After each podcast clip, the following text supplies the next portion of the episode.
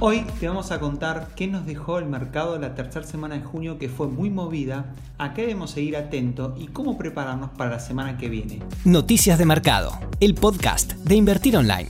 Sin duda, la noticia más relevante de esta semana recae en los anuncios de la Reserva Federal de Estados Unidos del día miércoles. Si bien hubo sorpresas por el lado de política monetaria, ya que anunció que mantendrá estable la compra mensual de activos en 120 mil millones de dólares mensuales y mantuvo la tasa de interés de referencia en el rango de 0 a 0,25%, hubo algunos lineamientos que tuvieron impacto muy fuertes en el mercado. Por un lado, elevó considerablemente sus expectativas de inflación a 3,4% para este año, mostrando que sería menos transitorio lo que se esperaba el problema inflacionario. Por otro lado, la mayor sorpresa es que indicaron que proyectan dos aumentos de tasa de 0,25% cada uno para final del 2023 en comparación de un aumento que esperaban en la anterior reunión, en medio de pronósticos de un crecimiento más rápido pero de mayor inflación. Los anuncios tuvieron un impacto fuerte en el mercado con movimientos importantes que vamos a pasar a contar. Por un lado, si bien inicialmente los rendimientos de los bonos del Tesoro a 10 años aumentaron 8 puntos básicos el día de la noticia, Luego corrigió a la baja la tasa cerrando en 1,44%, levemente por debajo del cierre de la semana anterior y alcanzando el mínimo de casi tres meses. Sin embargo, la parte corta de las tasas terminó en ascenso destacándose 10 puntos básicos de suba para las tasas de 2 años, 14 puntos básicos de suba para la tasa de 5 años y 6 puntos básicos de las tasas para 7 años. Todo este movimiento genera un aplanamiento de la curva que hace descontar que las subas de tasa de interés pueden afectar más en el corto plazo que en el largo plazo. Por otro lado, los anuncios de la Fed repercutieron también negativamente en el precio de los commodities. Entre ellos se destaca la bajada del oro, siendo que el jueves cayó un 3,4%, marcando una de las mayores bajas históricas para el activo y cerrando 6% por debajo del nivel de la semana anterior. Por último, los índices bursátiles terminaron en negativo, mayormente afectando a los activos cíclicos. El S&P 500 bajó un 1,9% en la semana, mientras que el Nasdaq tuvo una menor baja cerrando un 0,3% negativo, pero el índice Dow Jones fue el más castigado cerrando un 3,4% negativo. Si bien ningún sector terminó en positivo, se destacan las tecnológicas que terminaron en neutro. La peor performance para esta semana recae justamente en los sectores cíclicos, como habíamos dicho. Sector de materiales, financieros, industriales, terminaron con bajas de entre el 5 y el 6%. Estados Unidos no fue el único con novedades macroeconómicas. Por el lado de emergentes, el Banco Central de Brasil elevó su tasa de interés de referencia en 75 puntos básicos el día miércoles y continuó reduciendo su postura de estímulo frente a la pandemia ante el mayor aumento de inflación. Este aumento es el tercer consecutivo, haciendo que la tasa de referencias, conocida como CELIC, alcance el nivel de 4,25%, apenas por debajo del 4,5% que tenía ante la pandemia.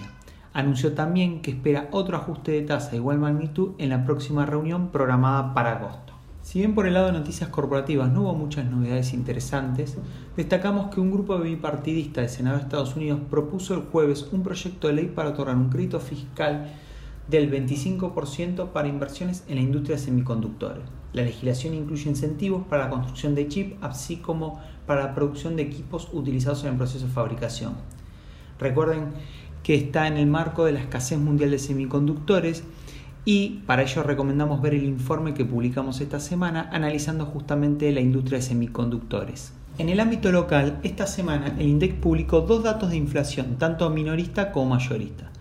Por un lado, conocimos el índice de precio del consumidor respecto al mes de mayo, que registró un incremento del 3,3%, marcando una desaceleración respecto al dato de abril que había sido del 4,1%. Con estos datos, la inflación interanual se posiciona en el 48,8% y acumula en el año una suba del 21,5%. El informe remarcó que los mayores incrementos en el mes fueron del rubro de transporte con subas del 6% y salud con subas del 4,8%.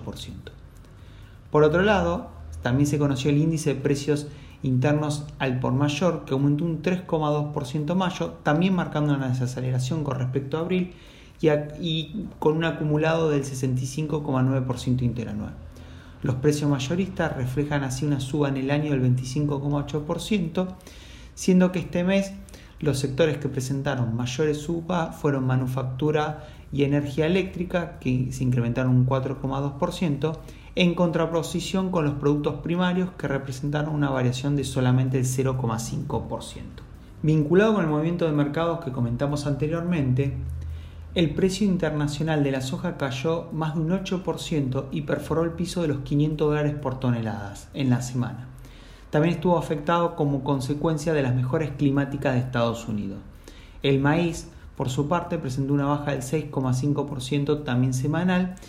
Recordemos que el 40% de la exportación argentina tiene relación con el precio de estos commodities. Referido a las noticias corporativas, la compañía Bioceres adquirió los derechos de licencia de los genes de alfalfa mejorada para lograr mayor producción y tolerancia a sequía desarrollada por una compañía victológica de Israel.